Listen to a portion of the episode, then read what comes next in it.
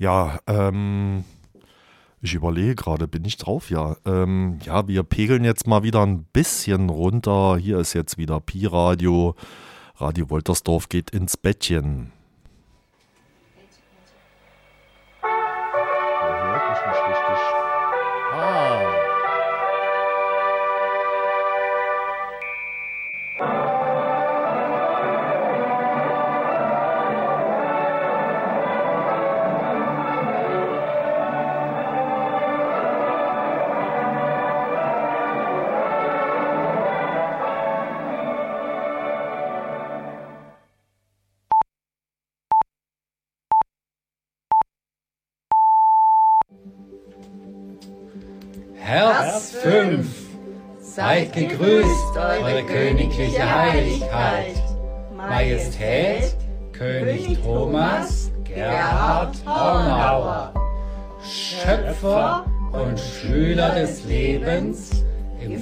Vereinten heiligen deutschen Königreich.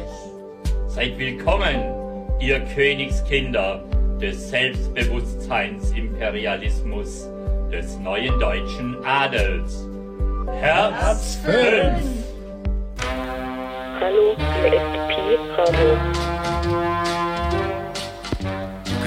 UKW-Sonderdienst, einen Augenblick bitte am Telefon warten. Wenn Sie hier Nebengeräusche mithören, das ist eine Live-Sendung. Wir senden aus einem Studio, wo wir zu mehreren sitzen. Wir müssen nebenbei auch mal eine Zigarette rauchen oder Mittagbrot essen. So wie Sie zu Hause sitzen und leben, so sitzen wir hier und leben. So, und nun zu Ihnen am Telefon. Ja, bitteschön. Hallo. Hallo. Hallo? Hallo, wir sind Menschen, aber nicht alle. Diese Nachricht wird jetzt wiederholt. Hallo. Hallo? Du bist voll laut. Hallo. Nee, jetzt bin ich wieder okay jetzt. Ja, schönen guten Morgen. Auch wieder heute zum ähm, Abendmagazin am 9.3.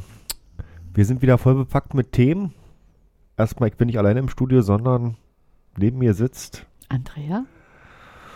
und äh, an den Tasten ähm, sitzt Diro. Hm, So, ich habe hier einen ganz langen Zettel, der ist ziemlich lang, sind fast 4, 5, 6, 7, 8, 9, 10 Seiten haben wir heute wieder. Äh, unter anderem oben ohne in den Berliner Bäderbetrieben, Reichsbürger Prozess in Österreich, noch eine neue Milliarde für die nächste A100, Abschnitt 7 und dann haben wir noch äh, Putin dabei und natürlich auch noch äh, wieder mal den Vogel der Woche. gut. Soll ich was machen? Ja, ich dachte, naja, cool. Genau, das solltest du machen. Hm? Oh, wir haben ja echt zu viel. Na, mal sehen, ob wir es schaffen. Du gehst durch die Straßen der großen Stadt.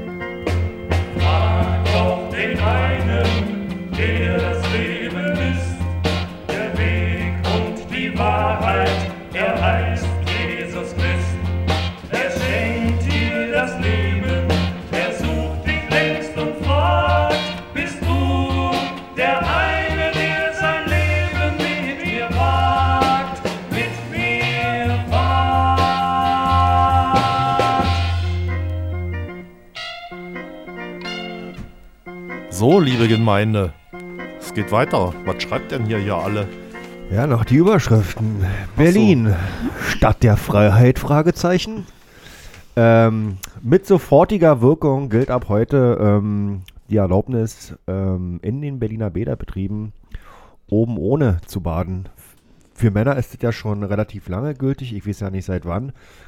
Aber ähm, ab heute dürfen auch ähm, die Damen der Schöpfung oben ohne die. oben, jetzt hör doch mal auf. Weibliche ohne, Personen, genau, weibliche, weibliche Personen, Personen. beziehungsweise Personen mit weiblich gelesener Brust. Und wie ist das mit der äh, Na, Biertitte? die ist, glaube ich, dabei, die Genau. weiblich gelesene Brust. Das war ja so Ach so, das, das diese Bierunfälle, die es immer so gibt, habe ich auch welche? Ja, ich glaube, ich kriege Also du welche. durftest, du durftest ja bis jetzt mit deiner Biertitten, mit deinen Biertitten ungeniert in die Fischerinsel gehen und die dann Genau. durchs Wa- Wasser ziehen. Hm? Ab jetzt ist es auch den Damen äh, ähm, erlaubt, oben ohne einfach in das Wasser reinzuspringen. Es gab ja einen Fall vor ein paar Wochen oder ein paar Monaten war Im das, glaub Sommer ich, letzten Jahres. im Sommer letzten Jahres, ähm, wo äh, eine Person ins Freibad ging, Eine Frau. eine Frau ähm, ohne Oberteil. Willst du das noch mal ein bisschen erzählen, Andrea? Weißt du noch, wie das war? Ja, sie wurde dann halt ähm, des Bades verwiesen. Ich glaube, mit Polizeieskorte war das.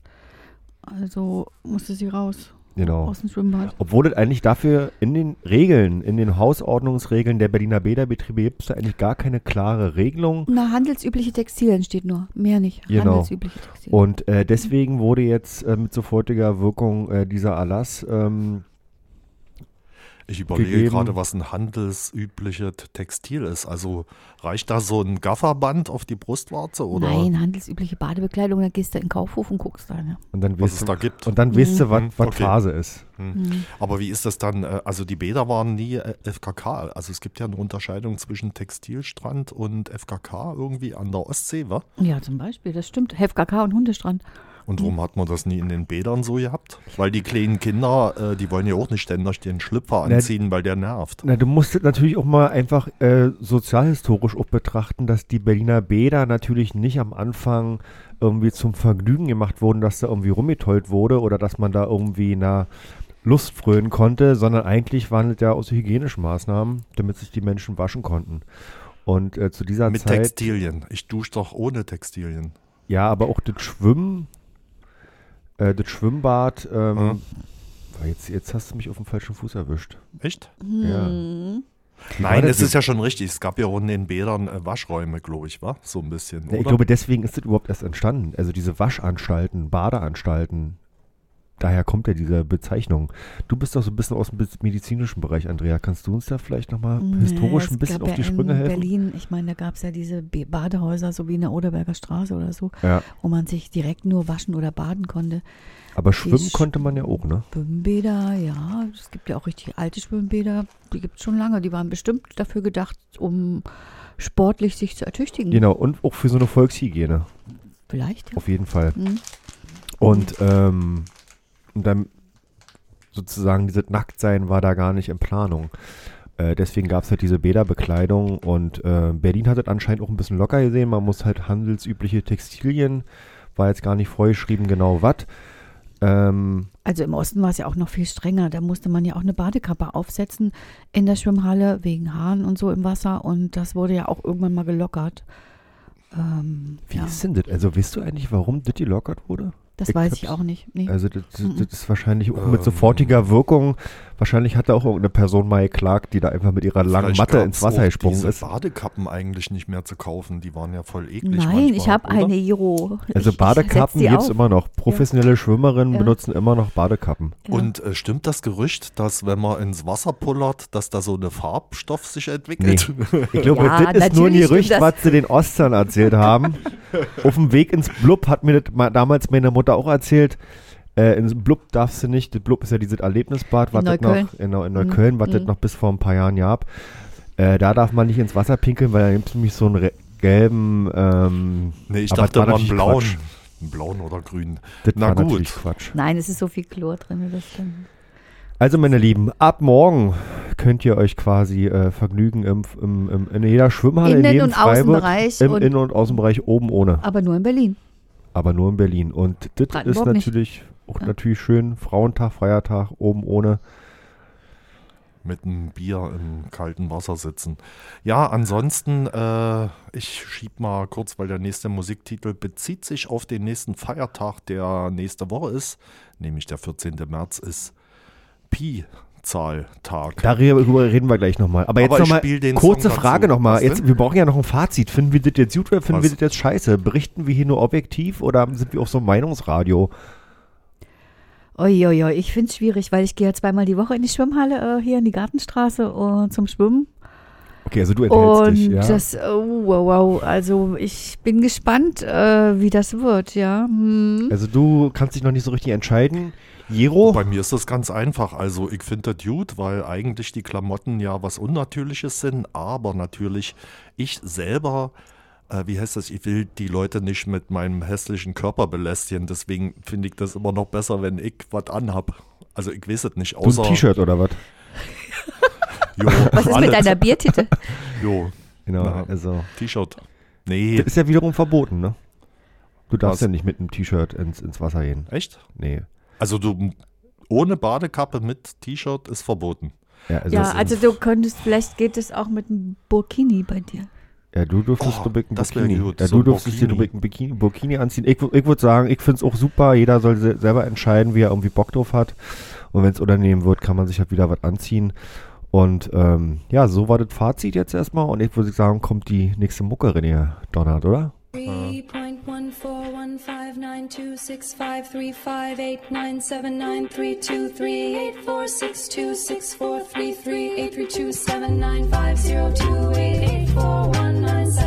six nine three nine nine three seven five one zero five eight two zero nine seven four nine four four five nine two three zero seven eight one six four zero six two eight six two zero eight nine nine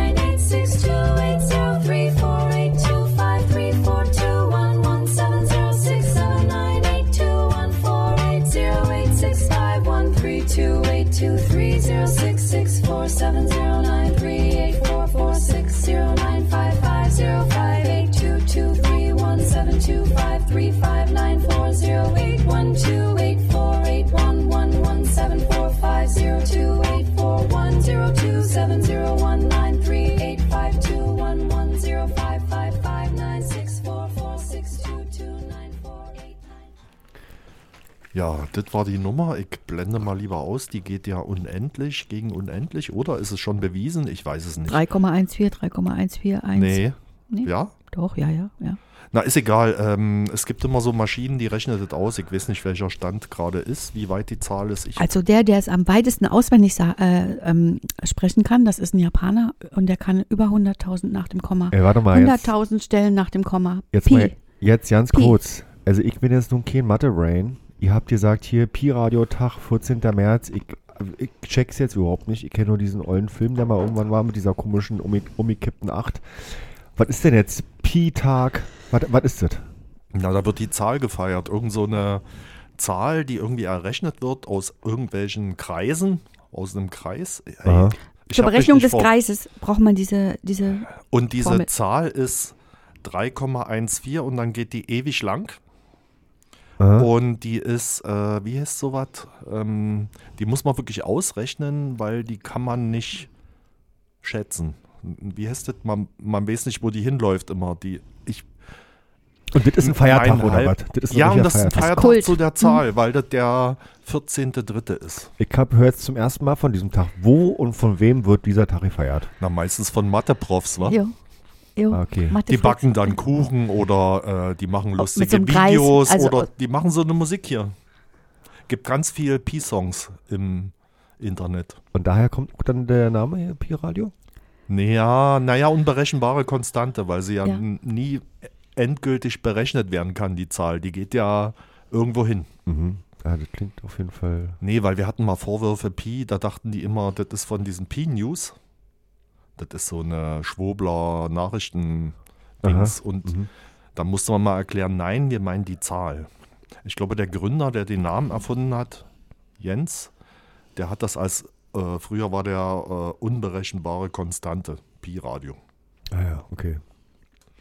Gut, deswegen gibt's der jetzt da, Feiertag. gibt's jetzt da irgendwas beim Alexa oder kann man jetzt, wird jetzt nochmal irgendwo ein Rummel aufgebaut? Ja, Jiro hat hier ein Pralinen, ähm, Pralinen mitgebracht. Aber wir äh, feiern schon mal im vor. Kreis, ja. Weil ist ja erst am 14. März, ne? Ja. Na gut, Leute. Wie kommen wir hier aus der Nummer raus? Nee, aber sag doch nochmal, gibt es jetzt da irgendwelche Sachen, wo man jetzt irgendwie hingehen kann, wenn man sagt, ich habe keine Peilung? Soll ich dann in dieses Futurium gehen da am Hauptbahnhof? Ist da was los in diesem Futurium, in diesem komischen Gebäude? Oder ich ins Fez? Gibt es da irgendwie eine Feier für Kinder? Schon mal als Vorbereitung für die äh, Sup Super Puff. Booth? Ja, ich könnte mir eigentlich vorstellen, Seabase wäre der richtige Ort, wo Wo ist- mal draußen so ein paar verrückte Mathematikprofessoren sitzen und nochmal? Wo eine? Wurst grillen. Wo ist die Nummer? Janwitzbrücke. Ah ja, Nutzbrücke. Ja. Ah, da wird die grillt morgen, ja? Na, oder an irgendeiner Uni, Uni, die noch Mathe macht, weil ich habe nämlich äh, gelesen, dass Mathe in Deutschland ganz schlimm ist. Ah, wirklich? Irgendjemand meinte, das Schlimmste, was man Mathe antun kann, ist, dass es in der Schule ein Fach Mathe gibt, was damit nicht mehr zu tun hat. Ah ja, verstehe. Ja, ja ich habe mir wieder äh, mal Prüfungszettel von äh, aus China und Indien angeguckt fürs Aha. Abi Aha. und die verglichen mit den deutschen Zetteln. Das ist total lächerlich in Deutschland. Ah, das machst du? Na, Das interessiert mich. Ich habe das ja mal früher gemacht, habe davon keine Ahnung mehr. Ich habe alles vergessen. Aha. Aber So ein Prüfungszettel, da fällt dir noch einiges auf. nee, man merkt wieder, dass man das alles vergessen hat und überhaupt nicht mehr kann. Aber man hört noch so Begriffe, wo man, oh, das wusste man mal. Naja, egal. Ähm, Juti, also 14. Also jedenfalls, Ja, genau, ja, bitte. 14. Mä- März ist der P-Day und man macht äh, gemeinsames Verzehren von kreisförmigen Kuchen, zum Beispiel in England. genau, die Kuchen sind ganz wichtig. Und die brauchen 20 Zentimeter Durchmesser. Das ist die Pi Quadratzentimeter Grundfläche. Hm, Aber ist das jetzt so wurde das in der DDR zum Beispiel auch gefeiert? Oder ist das jetzt so Ähm, wie äh, Valentinstag? Nee, So ein Import glaube, quasi aus dem anglosaxonischen Raum. ich glaube, diese ganzen Feiertage sind dazu da, dass man äh, irgendwie zu einem bestimmten Tag ein YouTube-Video macht oder so. Ich glaube, das ist durch das Internet entstanden. Oder irgendwelche Mathe-Profs haben das abgefeiert irgendwo Hm. im Usenet. Gut, liebe Schülerinnen und Schüler, die ihr noch an den Radgeräten seid, könnt euch äh, freuen auf den 14. März. Vielleicht gibt es einen Kuchen. Ähm, oder wenn man einfach nicht mehr zur Schule geht, klickt man einfach ein bisschen durch YouTube durch. Und ich würde sagen, wir machen jetzt den nächsten Song. Ich hoffe, du hast was passend zum Thema vorbereitet. Nicht wirklich, ich bin gerade ein bisschen so. Hm. Ich mach mal was Anstrengendes. Es ist abends. Das Essen hat geschmeckt. Ich geb dir einen langen Kuss.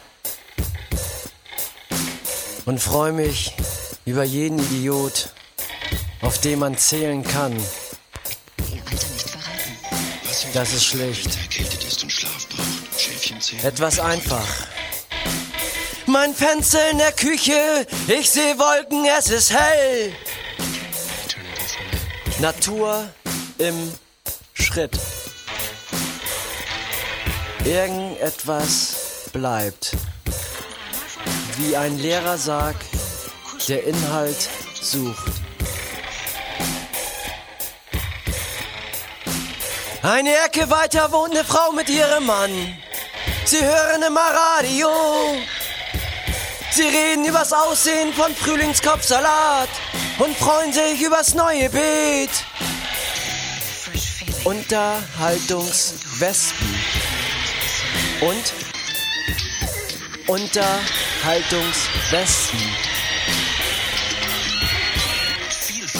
Es ist zäh. Es ist so zäh. Eine Stadt in Aufruhr, das in einem vollen Jahr. Es war jetzt schon der zwölfte Mord. Werbetexter werden dafür aufgesucht. Er wirkt, ihr Mund war zugenäht. Es ist zäh. Es ist so zäh. Unterhaltungswespen. Als wenn man daran erstickt. So, und wir sind, natürlich im, immer im regen Austausch mit unseren Kolleginnen und Kollegen von anderen freien Radiosendern und Stationen, nicht nur deutschlandweit, sondern auch europaweit. Und deswegen äh, kommen wir jetzt äh, zu einem Beitrag von der Radio Helsinki aus Graz. Und äh, die beschäftigen sich gerade mit dem Reichsbürgerprozess in Österreich und äh, von denen hören wir jetzt einen Kommentar. Der Stadt Österreich eine GmbH, eine Präsidentin auf Lebenszeit, Fantasieprozess im Strafgericht Graz. Was sich wie die Skizze eines schlechten Filmplots anhört, waren Auszüge aus dem Drehbuch für den geplanten Umsturz durch die Reichsbürgerinnenbewegung Staatenbund Österreich. Radio Helsinki und Prozessreport haben kürzlich einen Gerichtsprozess beobachtet, bei dem ein ehemaliges Mitglied dieser Bewegung auf der Anklagebank saß. Sehr lange konnten VertreterInnen dieser inhomogenen Szene weitgehend unter dem Radar von Exekutive und Verfassungsschutz agieren, auch weil sie wegen ihrer verschrobenen Weltansichten nicht für voll genommen wurden. Doch in den letzten Jahren haben sich die ReichsbürgerInnen als rechtsoffenes bis rechtsextremes Milieu mit militanten Ausläufern geoutet. Letzteres ist auch bei der Bewegung Staatenbund Österreich der Fall. Die staatsfeindliche Verbindung erkennt die Existenz der Republik Österreich nicht an und bezeichnet sie als Firma. Ein sogenanntes Naturrecht ermächtigt sie ihrer Meinung nach, das Gewaltmonopol des Staates Österreich nicht respektieren zu müssen. Gleiches gilt für die exekutierenden Organe des Staates. Der Staatenbund Österreich ist eine gefährliche, zu Gewalt bereite Verbindung und vermutlich auch ein Geschäftsmodell. Auch die Justiz stellte die Gefahr, die von ihm ausgeht, am 25. Jänner 2019 fest. An diesem Tag wurde die Präsidentin des Staatenbundes Österreich, Monika Unger, rechtskräftig zu 14 Jahren Haft verurteilt. Sie sollte das Land nach einem Umsturz auf Lebenszeit regieren. Die Anklagen lauteten Hochverrat, Nötigung der Regierung und einzelner Regierungsmitglieder, Bestimmung zum Amtsmissbrauch und schwerer gewerbsmäßiger Betrug. Sie mussten Geldstrafen aufgrund von Verwaltungsstrafen zahlen. Manchmal lehnten sie dies prinzipiell ab oder waren finanziell nicht in der Lage, diese zu zahlen. Diese Situation machten sich die Köpfe der Bewegung um Monika Unger zunutze. Sie umgarnten die Betroffenen mit einem Geflecht aus Halbwahrheiten, Lügen und Verdrehungen von Tatsachen. Gegen die Bezahlung wurden Fantasiedokumente ausgestellt, durch die den KäuferInnen versprochen wurde, sich dem Zugriff durch den Staat entziehen zu können, sowie das sogenannte Naturrecht zu erwerben. Bei gemeinsamen Stammtischen wurde über die Machtübernahme und den Umsturz fantasiert, dieser aber auch geplant. Für den 21. April 2017 kündigte die Gruppe die Besetzung des Grazer Straflandesgerichtes an, um dort Scheinprozesse abzuhalten. In der Folge kam es zu Razzien und Festnahmen, Anzeigen und zahlreichen Verurteilungen. Während der Ermittlungen kam auch auf, dass Mitglieder der Verbindung Kontakt zu Personen beim Bundesheer aufgenommen hatten. Das Bundesheer sollte bei der Machtergreifung behilflich sein. Am 26. Februar fand nun in Graz ein weiterer Prozess im Landesgericht für Strafsachen zu der Causa statt. Ein Pensionist war Mitglied der Verbindung gewesen und bei zahlreichen umstürzerischen Planungsevents beteiligt. Er gab sich reumütig und gestand alles, was ihm zur Last gelegt war. Versuchte Bestimmung zum Missbrauch der Amtsgewalt, versuchte Nötigung, versuchte Erpressung und Beteiligung an staatsfeindlichen Verbindungen. Die Staatsanwältin betonte immer wieder die strukturelle Ebene der Anklage. Sie hob hervor, dass der Angeklagte nicht nur wegen individueller Verfehlungen angeklagt sei, sondern eben wegen Mitgliedschaft in einer verfassungsfeindlichen Verbindung. Der Verteidiger versuchte seinen Mandanten selbst als Opfer dieser Verbindung darzustellen, um die Strafe zu mindern. Er ging so weit, seinen Mandanten als beinahe dumm darzustellen. So ließ er beim Abschlussplädoyer verlauten, dass er den Angeklagten nicht beleidigen wolle, aber dieser sei eben einfach gestrickt. Letztlich befand das Geschworenengericht den pensionierten Mann in allen Hauptfragen einstimmig für schuldig. Er wurde nicht rechtskräftig zu zwölf Monaten bedingter Haft verurteilt. Ein Drittel davon sind als Geldstrafe von 3600 Euro zu zahlen. Weiters muss er eine Pauschale von 600 Euro für den Rechtsaufwand zahlen. Es mag verführerisch sein, die Reichsbürgerinnen-Szene als ein Konglomerat kruder Spinner abzutun. Der mobile Unterhaltungswert täuscht aber über die Gefährlichkeit, die von ihr ausgeht, hinweg. Die Ideologien, die von ihr verbreitet werden, sind oft mindestens anschlussfähig für rechtsextremes Gedankengut. Die AnhängerInnen selbst sind oft gewaltbereit und bewaffnet.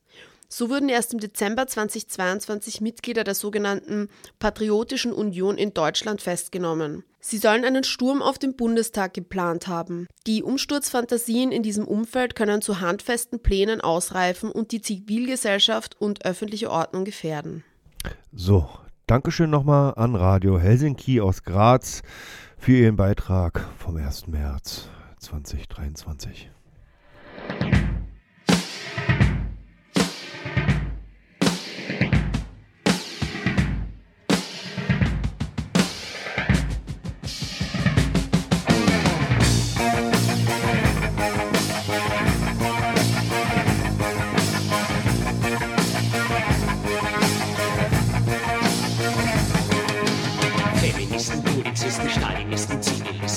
Pianisten, Nihilisten, Exorzisten, Fatalisten, schnallt euch an, haltet euch fest, jetzt seid ihr dran, jetzt kriegt ihr den Rest. Wir scheuern euch die Gehirne blank mit schneeweißem New Wave Schizo Punk. Schneeweißem New Wave Schizo Punk. Schneeweißem New Wave Schizo Punk. Ignoranten, Dilettanten, Querulanten, Ministranten, Patentanten, Elefanten, Passanten, Hydranten, globaler Wahnsinn von früh bis spät. 80.000 Watt am Steuergerät. Kein Wille zu Idylle, das Inferno im Schrank, das ist schneeweißer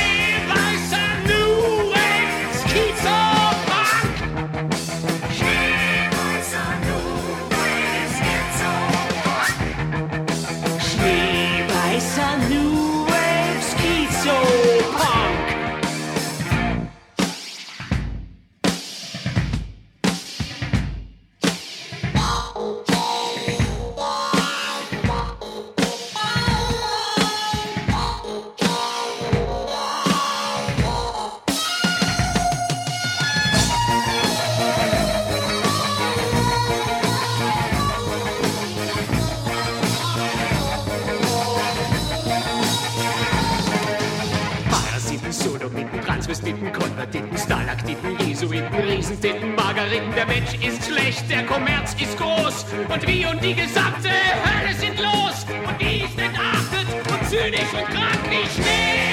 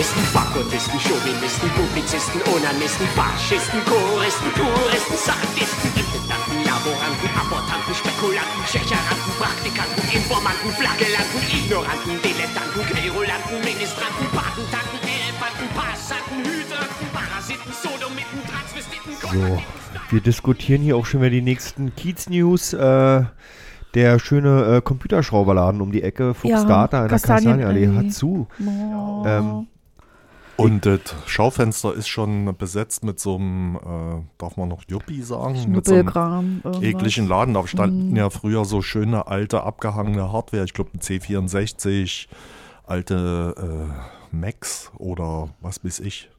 Ja. Halt so Kisten. Ich glaube sogar ein Amstrad-PC. Also nur mal ein bisschen Ahnung. für die Leute, die jetzt den Laden nicht kennen. Auf, in der Kastanienallee gab es immer so einen Laden, die hatten eigentlich vorne im Schaufenster, stand eigentlich immer nur dieser, diese alten Computermodelle rum und dann musste man irgendwie auf den zweiten oder dritten Hinterhof gehen und dann irgendwie an so einer geheimen Tür irgendwie klopfen und dann hat man, wurde man irgendwie hineingelassen. Und da schraubten dann äh, vier, fünf ältere äh, bebauchte Herren an diversen Computern rum und die waren immer, immer sehr hilfsbereit und auch irgendwie fair. Na, die Ähm, haben uns damals immer, äh, das erste Mal habe ich die kennengelernt, äh, wir hatten früher noch im alten CCC, C-Base, gab es immer so Hacker-Contests. Und die haben sozusagen immer die Rechner hingestellt. Die waren immer von Fluxdata. Und dann haben sich immer Viere hingesetzt und gegenseitig sich die Maschinen gehackt. Mit Schmadde, kennst du ja noch, Andrea, Mhm. wa? Hast du auch noch eine Fuchsdata-Geschichte? Nein, habe ich nicht. Aber es ist traurig, weil wir erst vor einem Jahr da waren, weil wir gefragt haben, ob, wir ne, ob die den Tastatur auswechseln können und was es kostet.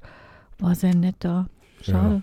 Nee, du gut. hast gesagt, er ist gestorben. Ist vielleicht? gestorben. Ich Mhm. weiß nicht wer, aber wohl irgendwie der, Wahrscheinlich der Chef. Und dann Der sind die Chef. Mietverträge ausgelaufen oder irgendein Scheiß. obwohl er Mietverträge ja mittlerweile vererbbar sind, aber ja, hat sich anscheinend keiner gefunden. Schade.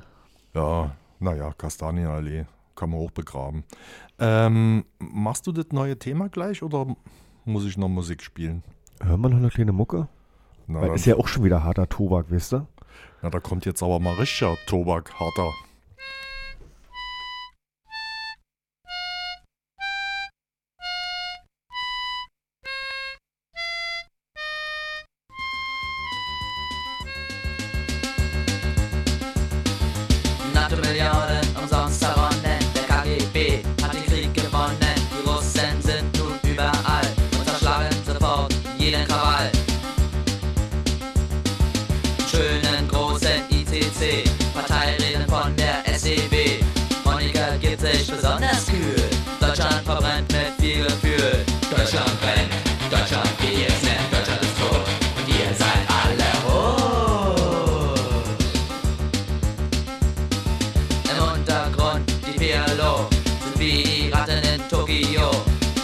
Weiber ganz verschleiert, seit Khomeini im Lande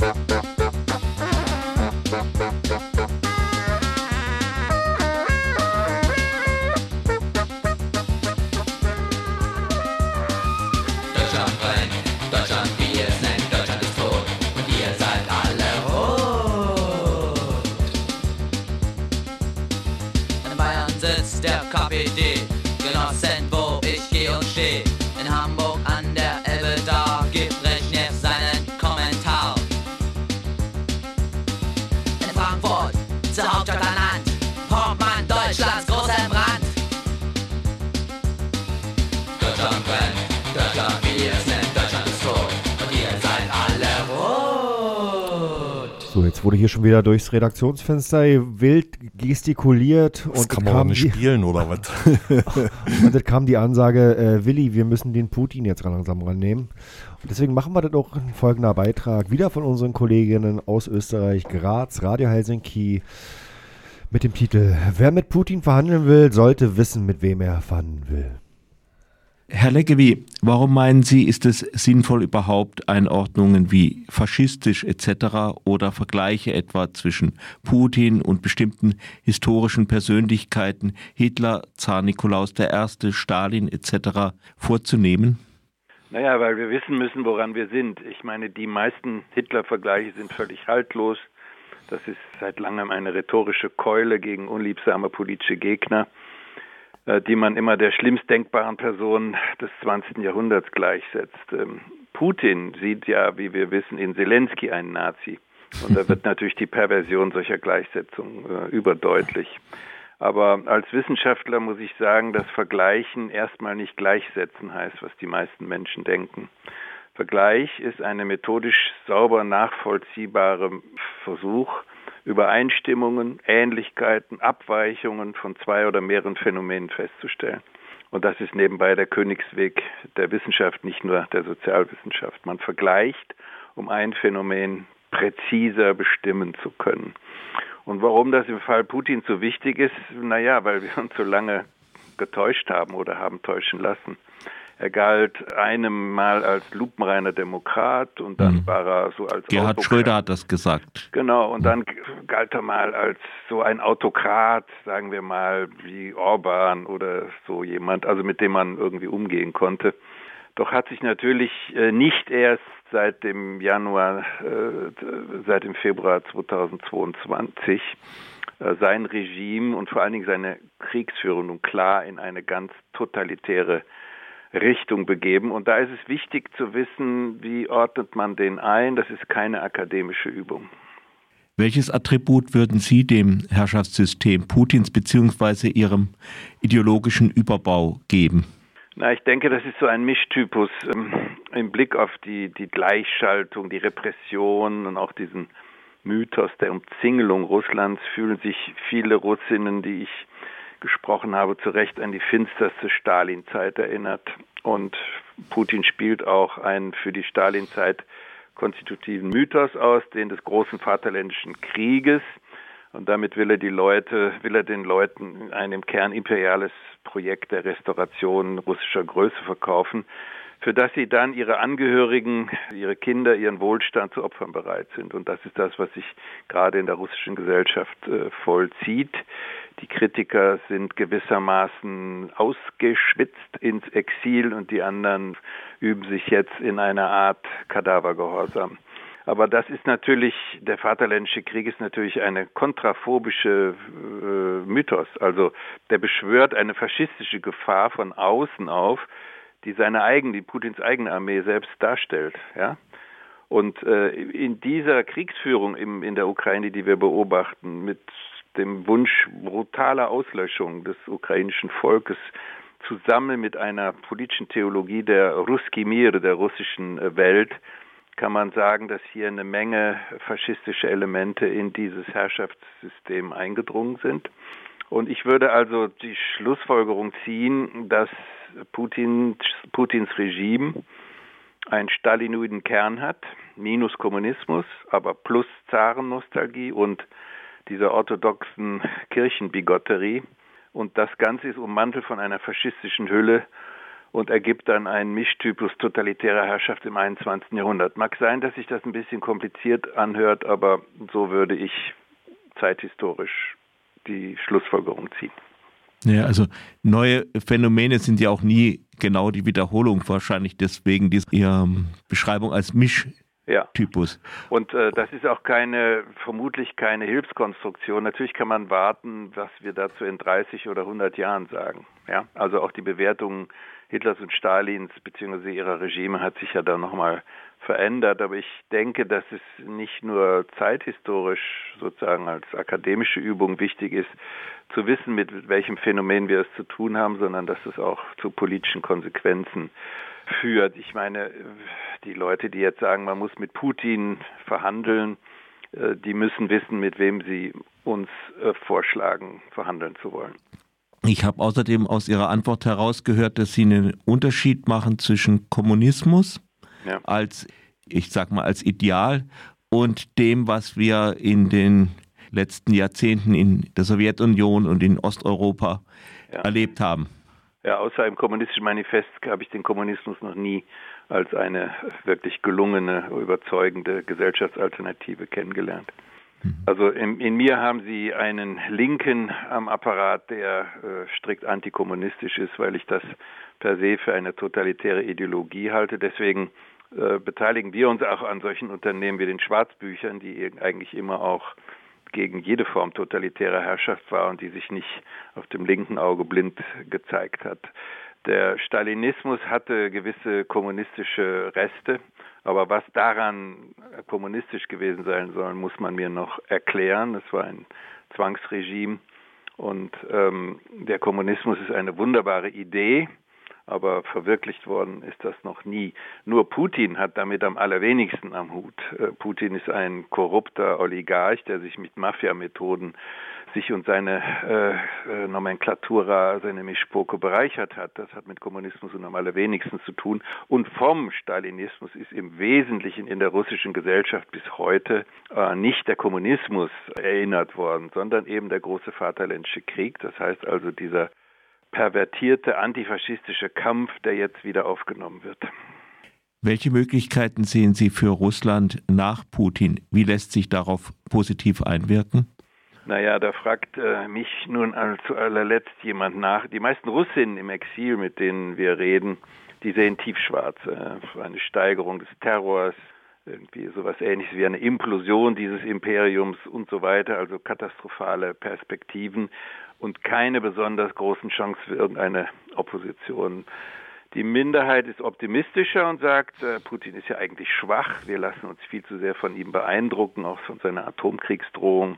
Putin hat Angst und der wird demnächst so beseitigt, wie eben 1956 Khrushchev Stalin äh, in, ins, ins, historische Abseits gestellt hat, wie Brezhnev Khrushchev abgelöst hat, mhm.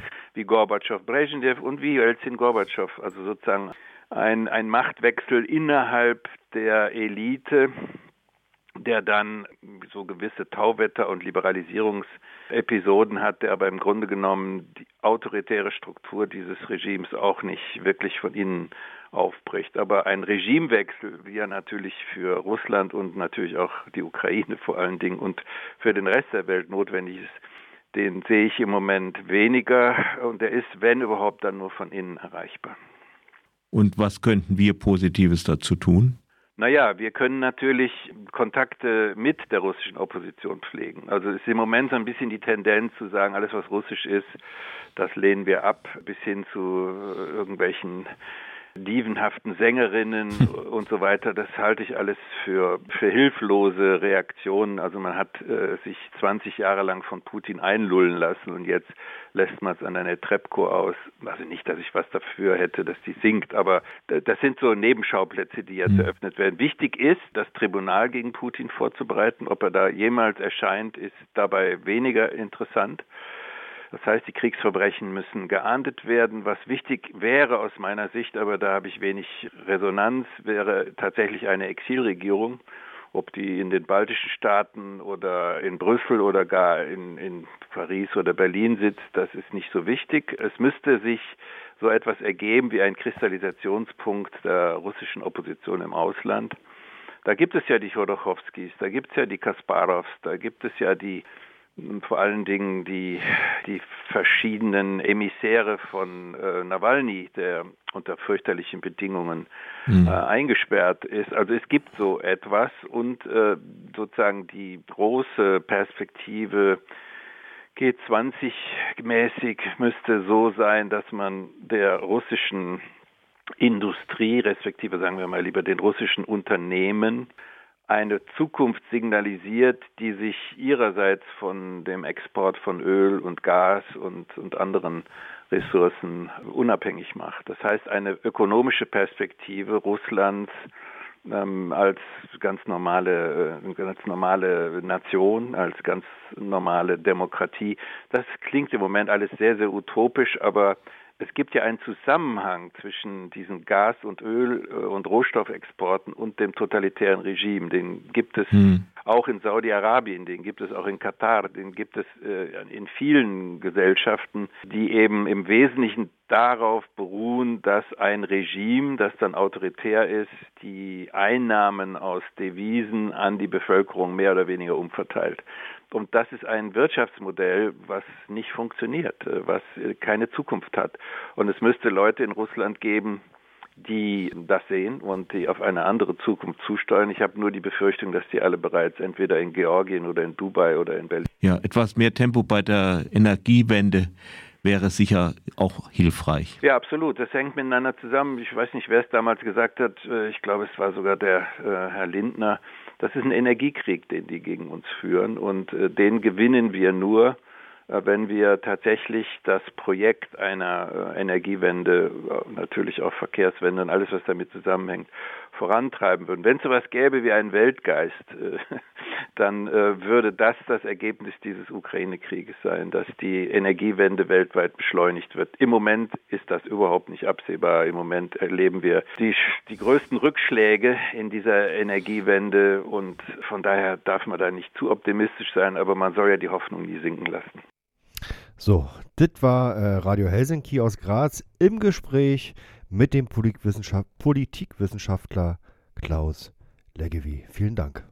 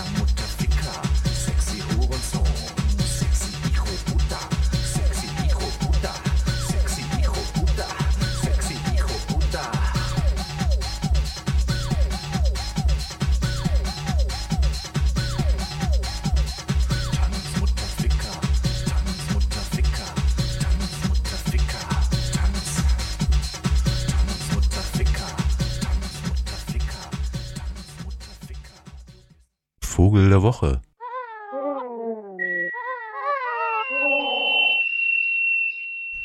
Na, was ist grau, braun und hat eine helle Unterseite und lebt in der Stadt? Spatz, oder? Das zumindest äh, dachte der Wirt einer Kneipe in der nördlichen Innenstadt von Halle, als er mich darauf hinwies, dass ein Vogel draußen verendet ist. Und dann sagte er aber, naja, andererseits, so richtig Spatz, irgendwie sieht er auch aus wie ein Kolibri. Und dachte ich, huch, was ist denn das für eine Beschreibung? Könnte ein Spatz sein, könnte aber auch ein Kolibri sein. Bin ich natürlich sofort rausgestürzt, um den Vogel anzusehen, der offenbar vom Auto angefahren im Rinnensaal verendet ist. Und siehe da, es war tatsächlich ein sehr filigran gezeichneter, kleiner, graubrauner Vogel mit weißer Unterseite und einem gebogenen Schnabel, einem langen Schwanz. Und als ich ihn dann hochhob, wog er vielleicht drei Gramm. Ich weiß es nicht. Also es war so federleicht. Es war nahezu unglaublich und überraschend gleichermaßen. In jedem Fall war es kein Spatz. Und damit sind wir beim Vogel der Woche, beziehungsweise bei der Eigentümlichkeit, dass ein Vogel, wenn man ihn dann in der Hand hat, ja doch irgendwie nochmal ganz anders aussieht, als äh, wenn man ihn so in seiner natürlichen Umgebung erlebt, wo er natürlich auch Lautäußerungen von sich gibt, wie zum Beispiel diese hier. Ja, das ist etwas, was es sehr leicht macht, den Vogel zu bestimmen, um den es hier nämlich gerade geht, der wie der Kleiber sich sprunghaft sozusagen an Bäumen hochbewegt und in den Ritzen der Rinde von Laubbäumen nach Essbarem sucht. Die Rede ist vom Gartenbaumläufer. Es gibt so zwei Baumläufer, die hier wohnen und die sind so nah verwandt und so ähnlich aussehen, dass man sie, wenn man sie jetzt in der Hand hielte, wie ich ja neulich gestern erst tatsächlich in der Hand hatte, dann äh, ist man da unsicher, weil dann sind es nur noch so mini kleine Federzeichnungen oder irgendwie so Federn an der Stirn, die dann anders sind oder so. Aber das macht es eben nicht aus, sondern äh, die Arten unterscheiden sich eher dadurch, wo sie leben und wie sie zu hören sind. Und der Gartenbaumläufer, der liebt eben Laubbäume. Also unsere Parks zum Beispiel, ja. Ähm, in den Städten auch gern, aber ansonsten natürlich auch in den Laubwäldern und so weiter. Und der Waldbaumläufer hingegen, der mag dann diese tiefer werdenden Wälder mit äh, unter anderem auch Nadelbäumen und so weiter. Und das sind einfach so zwei Arten, die sich die Lebensräume aufgeteilt haben. Ursprünglich war es wahrscheinlich einer, aber wie die Evolution das eben so macht, die Nischen, die biologischen, sind dann eben geeignet, dass sich da Arten rausbilden, die einander nicht in die Quere kommen. Und so ist es bei den beiden auch. Und so bin ich also mit diesem toten, filigranen, wunderschönen kleinen Vogel in die Zoologie gelaufen und habe einem Präparator das in die Hand gedrückt und der gleich so mit einem Blick, ah, Gartenbaumläufer, was? Und ich dachte, das kann wohl nicht wahr sein. Weil der wusste, dass die kleinen weißen Zeichnungen, diese schönen äh, kleinen Schachmusterzeichnungen auf den Flügeln dann eben unterschiedlich sind. Oder die kleinen schwarzen Streifen, die dieser Mini-Vogel, der kleiner noch ist, eigentlich als eine Meise, zumindest schmaler wirkt, auf der Stirn hat. Und dann äh, hat er das gleich bestimmt, ja. Und warum erzähle ich davon? Weil ich das ganz schön finde, dass wenn da mal ein Vogel, der nicht Spatz heißt, verendet in der Stadt, die Leute auf einmal das Gefühl haben, sie sehen was ganz Exotisches, also ein Kolibri. Und ähm, das lag dann wahrscheinlich an diesem gebogenen, schmalen Schnabel, mit dem er sich da eben diese Sachen aus der Rinde pickt. Der Gartenbaumläufer, der übrigens das ganze Jahr über hier bleibt, den kann man auch im Winter sehen. Wohnt in ganz Europa, nicht besonders häufig, aber vor allen Dingen kaum zu sehen, weil er ja oberseits aussieht wie Rinde. Und nun ja, wenn eine Rinde auf einer Rinde läuft, da muss man schon genau hingucken. Aber man hört es eben. Im Frühjahr vor allen Dingen. Wenn er singt, dann nämlich klingt das schmetternd so, gar nicht so leise so.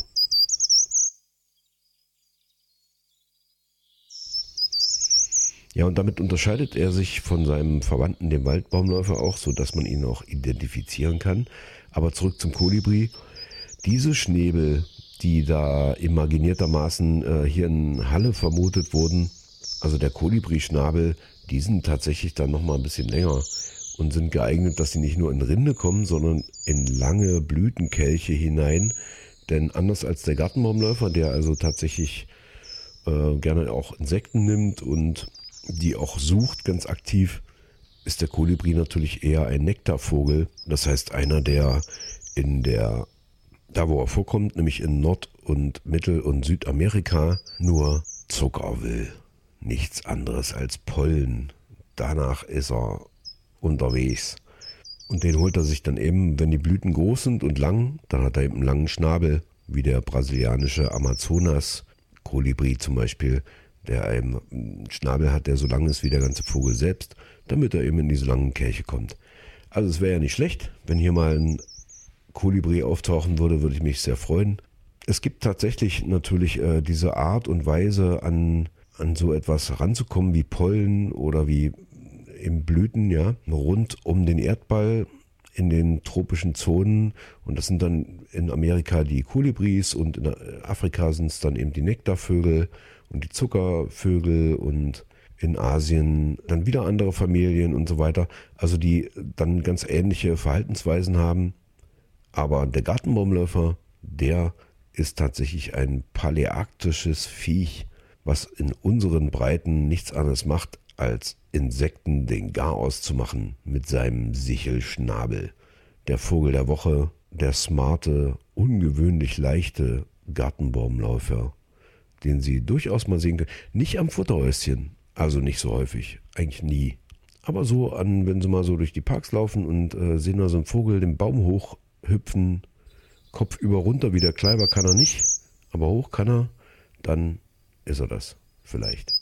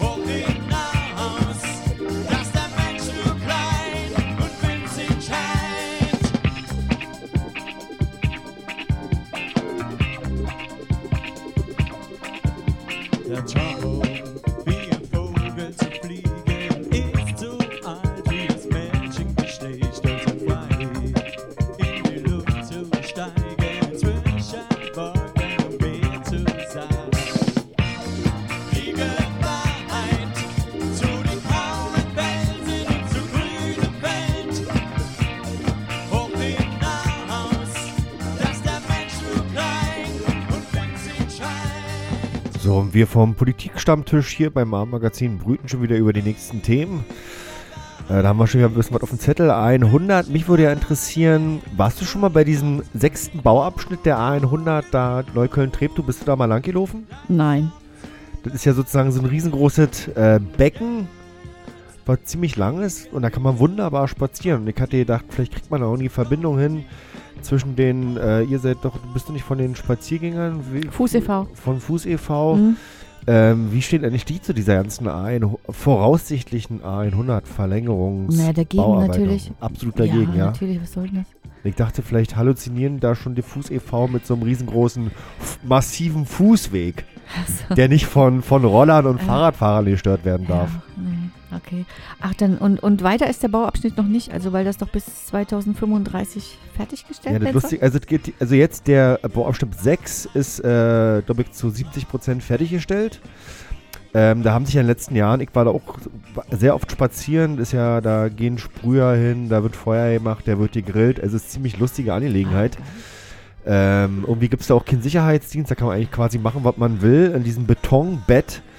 Und ähm, das geht so ungefähr bis zur Höhe da hinten, wo irgendwie äh, Karl-Kunger-Straße, da hinten in die Ecke, wisst ihr? Treptow? Tre Treptow, Neukölln, wo das alles aufeinander trifft. Bis dahin ist jetzt schon gebaut. Okay. Und es soll aber weitergebaut werden. Ja. Entweder ähm, unter der Spree durch oder über die Spree rüber mit einer neuen Brücke bis hin äh, zum S-Bahnhof Storkower Straße, dass du dann quasi Genau. vom Prenzlauer Berg, vom Helmholtzplatz, kannst du dann äh, direkt auf die Autobahn ruf und dann kannst du in die Uckermark oder was weiß ich, in Süden Berlins in dein Wochenendhaus fahren. Aber vielleicht wird das so ein Bauwerk wie die Berliner Mauer, dass das äh, eh später nur ein Spaziergang ist und man ein paar Betonkübel aufsteht, stellt mit ein paar Bäumen oder irgendwas. Oder? Hm. Meinst du, es hat doch keiner mehr ein Auto in Berlin, oder? Hä? Ist total voll. Du, das Straße? sind die, die, die Leute, die von außen hier reinfahren müssen, um die Backshops zu befüllen, Du, oder? Hiro, ich weiß nicht, ob du jetzt die letzten Wahlberichterstattungen Was? gekunst hast, wo nur schwarz War drumherum ich gestern war. außen Haus? Ich bin kaum noch außen Haus. Ja, du warst gestern, aber das war sehr spät Ja, abends. wegen Tabak. Ja. Nee, viele Leute haben Auto und was ja auch noch festgestellt wurde von der Politik, dass die Autos nicht mehr so groß sind äh, wie früher, sondern die Autos werden wesentlich größer und deswegen braucht der Berliner auch größere Parkplätze. Nee, da klagt doch eine Frau gegen, weil ihr SVU, also weil der zu breit ist und die Parkplätze so klein sind Genau, und sieht da eine. Verschwörung. Und äh, das wird jetzt auch mit der neuen Koalition, die wahrscheinlich auf die Wege gebracht wird, wird es größere Parkplätze geben. Und wir So. haben jetzt noch 45 Sekunden. Du meinst, das klau klappt mit der Koalition? FDP? Ich sehe es noch nicht, aber GIF, der Giffer ist alle zuzutrauen. Ähm, was das genau mit der A100 auf sich hat, was das mit klimaneutral 2030 auf sich hat, äh, ich glaube, da werden wir nächstes Mal ein paar Radiogäste, Studio-Interviews äh, führen und ich Wir freue mich schon bereiten drauf. uns da mal vor auf die Sendung sozusagen, meinst aber, du? aber diesmal wirklich, ne? Mhm. Okay. Okay. Juti. Ciao. Bis Was kommt, was, was kommt denn jetzt? Äh, ich glaube GBBT. Nee, GBBG. Und Alright. danach ist äh, Howdy Eddie und ja, vieles anderes schönes Zeug. Teenage Dance Party, glaube ich. Jo. Ciao. Tschüss.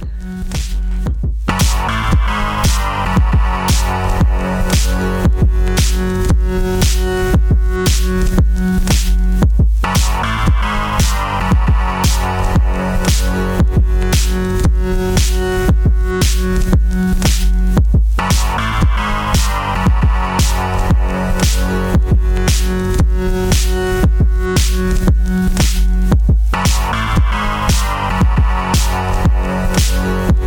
Thank